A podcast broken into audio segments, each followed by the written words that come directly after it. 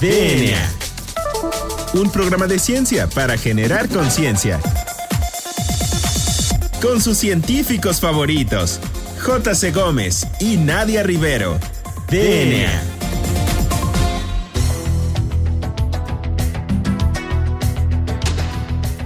Hola, bienvenidos a DNA, un programa de ciencia para generar conciencia. Yo soy el doctor Carlos Berjan y me acompaña como todas las emisiones la doctora Nadia Rivero. Nadia, ¿cómo estás el día de hoy?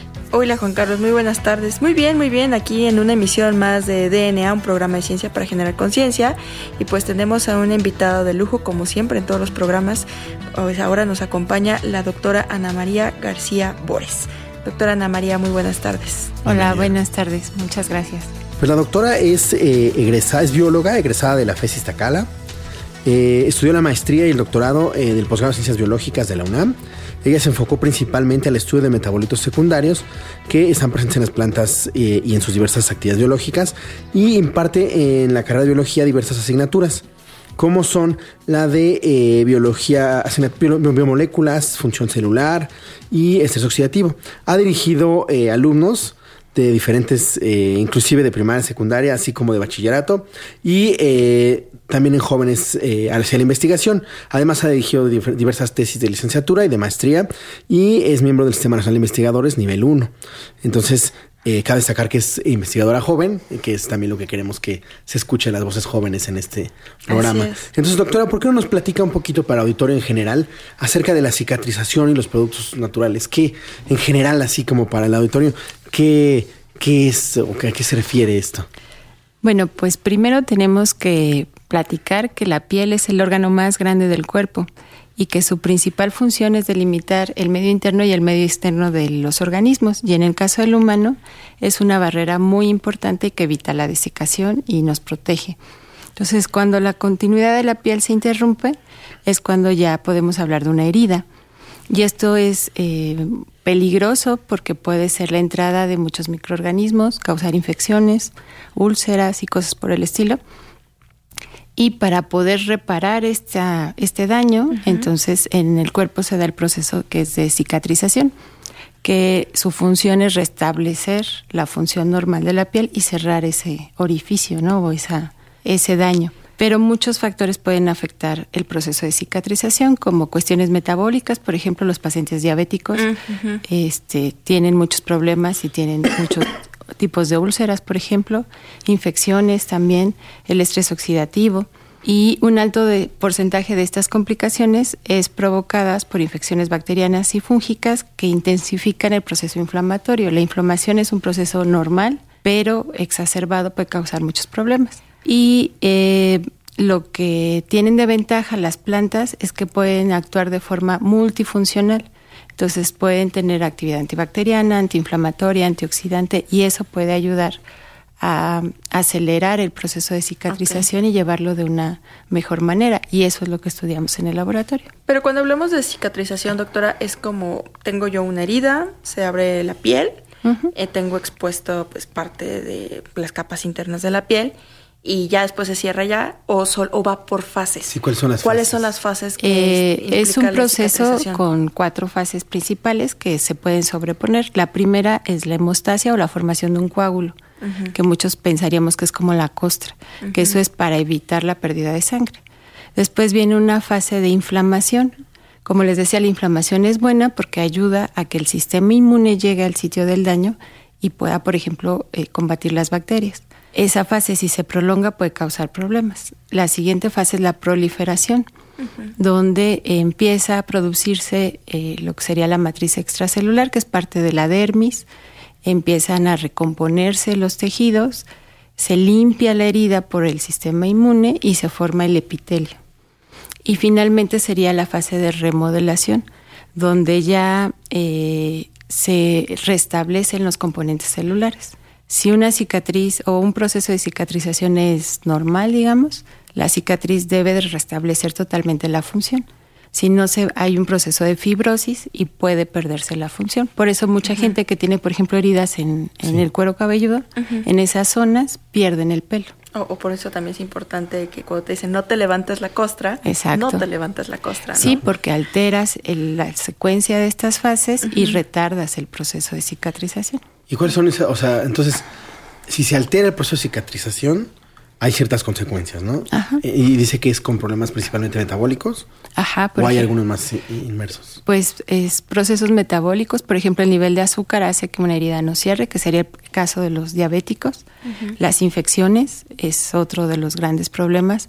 Hay medicamentos que impiden la coagulación, por ejemplo, y eso altera el proceso de cicatrización, o incluso un antiinflamatorio, porque están bloqueando la señal para que lleguen las células a reparar el daño. ¿Y eso qué consecuencias lleva que, que se altere ese proceso? Pues creo que la consecuencia más evidente que todos podemos pensar son las úlceras.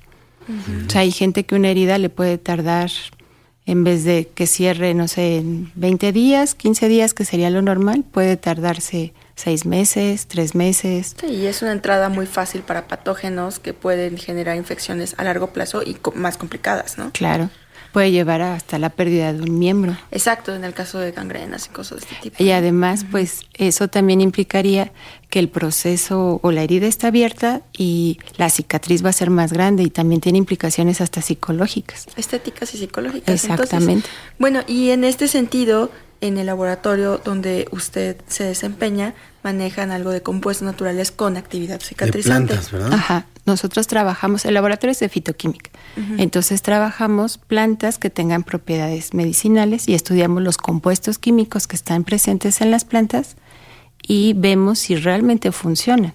¿Y por qué las, por qué, o sea, por qué exactamente plantas?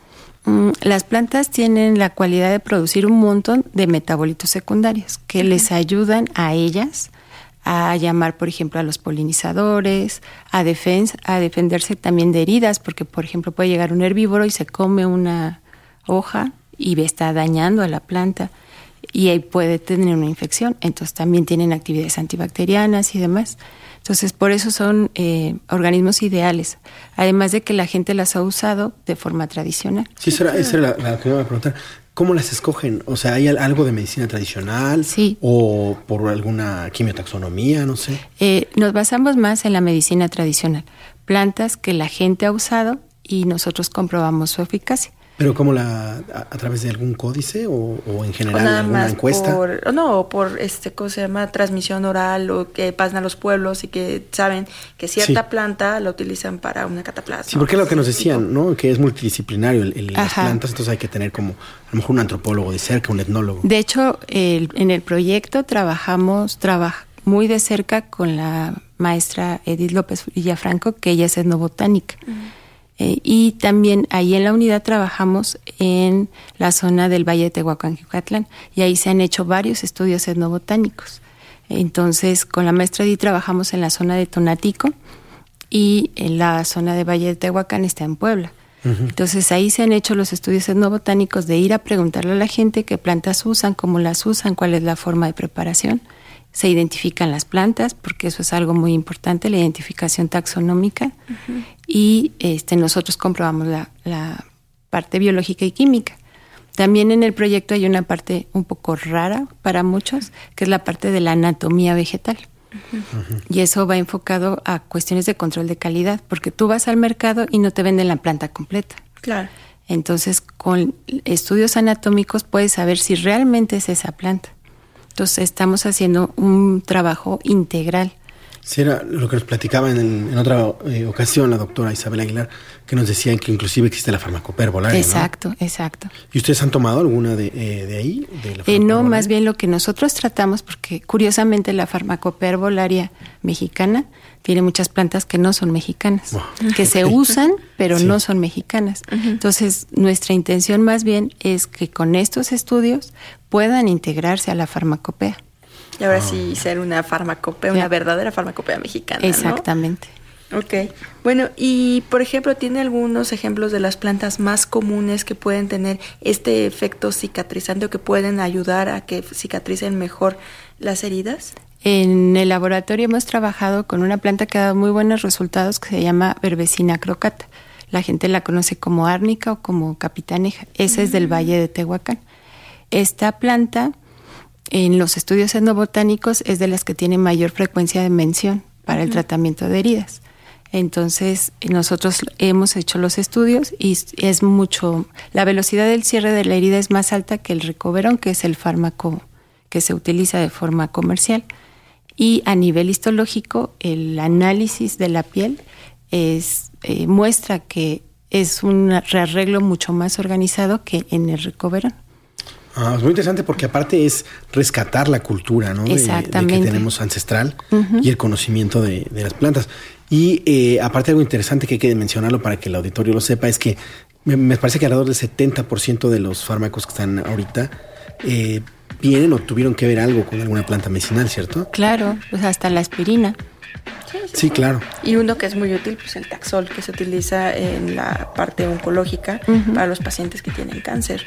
Entonces, pues sí, las plantas han sido como fundamentales para poder este, ayudar a contrarrestar algunas enfermedades o en este caso algunos procesos que finalmente pues pueden dañar la salud de los individuos, ¿no? Bueno, doctora, pues vamos a dejar hasta aquí esta parte de la entrevista, vamos a un corte y ya regresamos. No se despeguen, esto es DNA.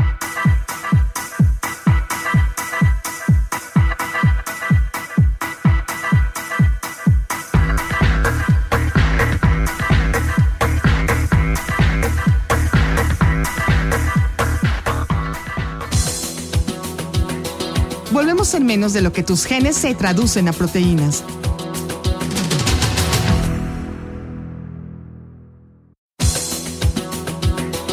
Ya recargamos ATP. Continuamos.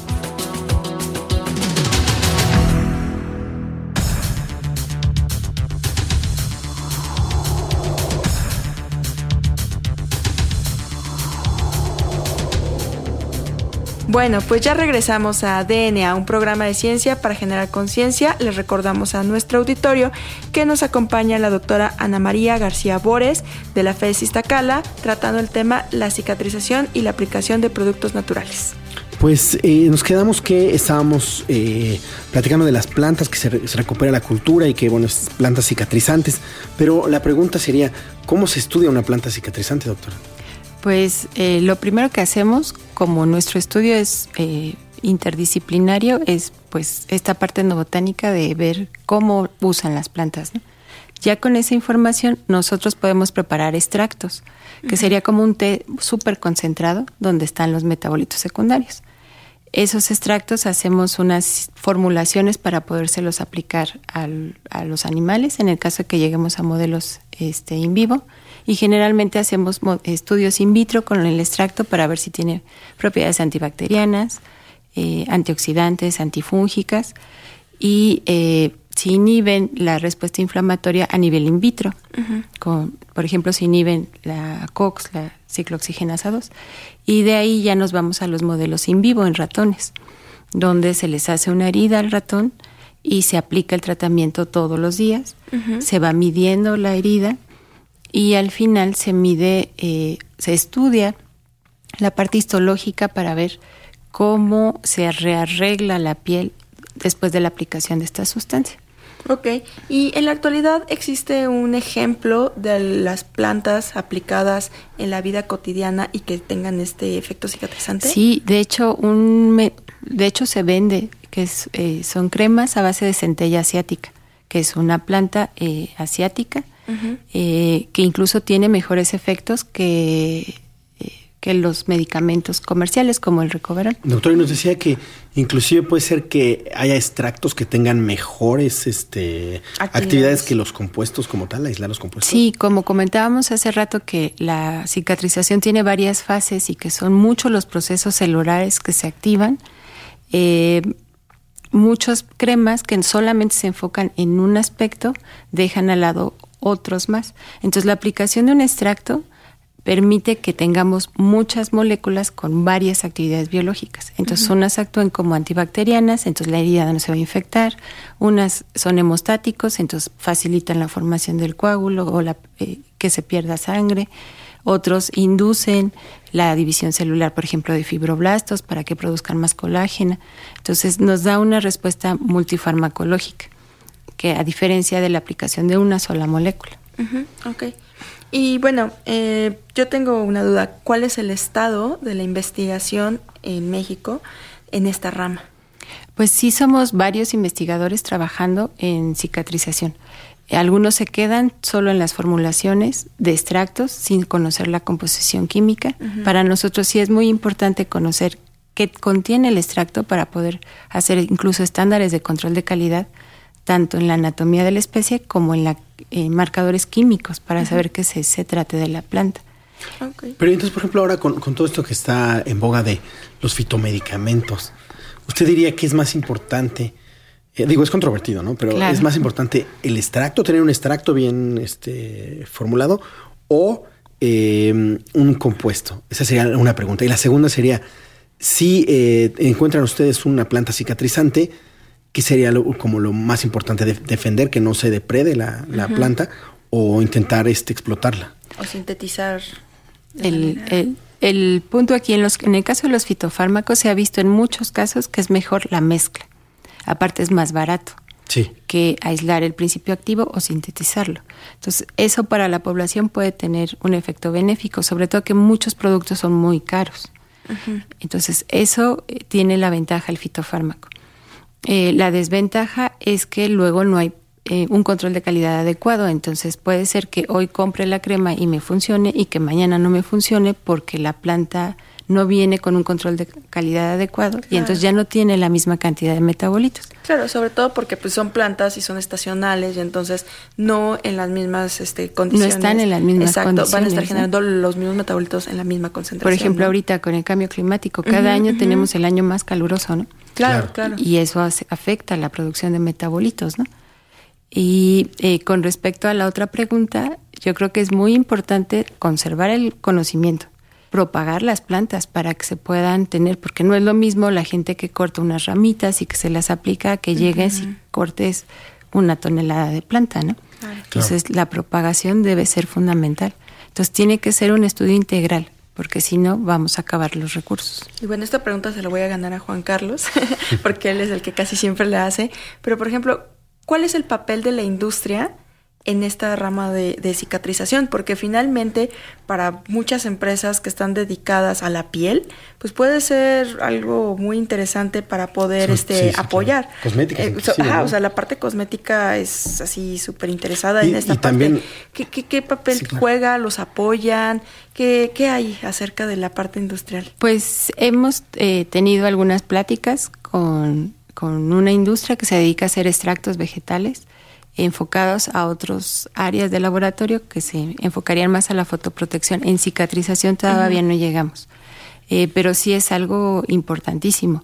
Y yo creo que en la parte cosmética, quizás ahí la ciencia tiene que apoyar mucho porque hay como muchos fraudes, ¿no? Claro, Sí, sí, sí. Porque yo recuerdo de una investigación que estaba llevando a cabo en la Facultad de Medicina con un extracto de una planta, no me acuerdo en ese momento cuál, pero lo que veían es que ayudaba muchísimo a reestructurar, bueno, a sintetizar colágena y que podía funcionar mucho mejor que una marca conocida de cremas cicatrizantes y que, bueno, estaban proponiéndolo como para poderlo vender ya en un futuro. Entonces, claro. es muy importante esta parte porque finalmente, pues todos los conocimientos de ciencia básica, pues van a poder llegar después a la sociedad. Sí, y bueno, en el laboratorio tenemos algo muy claro y es que esta investigación los derechos de autor son de la universidad. Entonces habría que buscar, en, a lo mejor en algún momento, el desarrollo de una patente o un desarrollo tecnológico de la UNAM.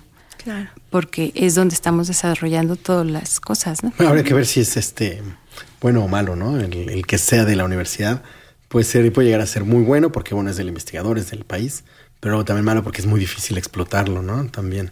Bueno, creo que ahora la universidad se está abriendo más a todos estos proyectos este, de innovación. El Poli tiene más camino andado y creo que la UNAM es algo que está tratando de impulsar. Sí, claro. Doctora, ¿y dónde la podemos encontrar? ¿Es a su laboratorio? ¿Dónde se desarrollan estas investigaciones? Eh, nosotros estamos en la FESIS Tacala, que está en Tlalnepantla, en el Estado de México. Ahí nos pueden encontrar en el laboratorio de fitoquímica y trabajamos, por ejemplo, la maestra Dida en el herbario de la FESISTA Cala también y la doctora Silvia Aguilar, que ella hace la parte anatómica también en la FESISTA Cala. ¿Tiene alguna red o algún correo para que la si alguien quiere contactar? Mi correo es boresana.yahoo.com.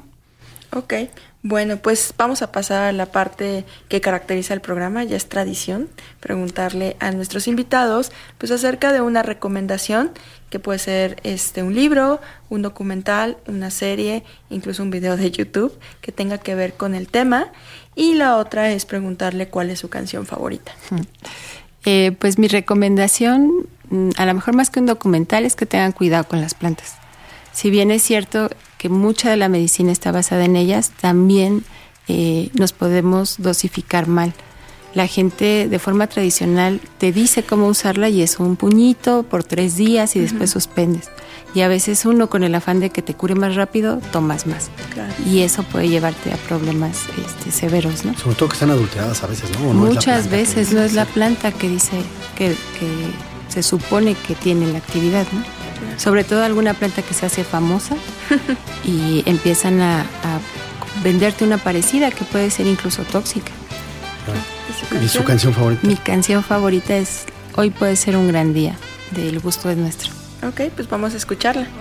Hoy puede ser un gran día, plantéatelo así,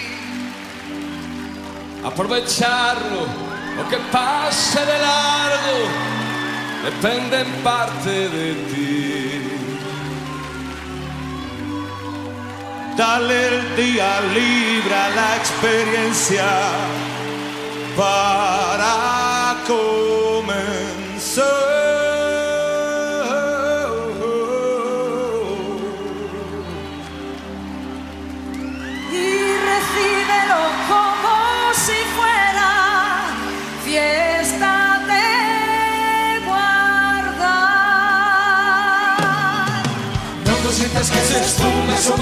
Consume la vida grande. Hoy puede ser un gran día, duro, duro con Eh, doctora, pues eh, nos parece un tema muy, muy importante, muy, eh, muy interesante, muy interesante que puede ser explotado de múltiples formas. Claro que sí, que puede ser muy explotado. Eh, y nos decía que está en la FES Iztacala. nada más rápidamente nos gustaría saber, ¿ustedes tienen como propósito en algún momento llegar a una patente o nada más recuperar el conocimiento cultural? pues yo creo que va de la mano. O sea, la investigación te va, bueno, al menos la nuestra te va llevando a recuperar ese conocimiento tradicional. El desarrollo de patentes se puede dar, no puedes patentar la planta porque no es propiedad tuya, pero sí puedes eh, patentar el proceso de obtención de los metabolitos.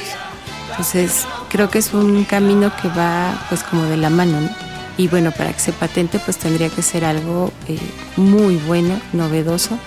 Y, bueno, pues eh, seguir todos los procedimientos. Sí, que son muy largos. Sí. Bueno, pues el tiempo se nos pasó volando, doctora. Muchas gracias por acompañarnos. Gracias a ustedes. Este, pues agradecemos a Hernán Nájera, nuestro productor, y a Julio Aguilar en los controles. Eh, no nos despedimos sin antes decirle que, decirles que por favor nos sigan en nuestras redes sociales, arroba ImerDNA. Y pues acuérdense de utilizar el hashtag Hablemos de Ciencia y si es ciencia, no es despilfarro. Juan Carlos, muy buenas tardes, gracias por un programa más. Gracias, David. Y bueno, pues nos escuchamos a la próxima. Esto fue DNA.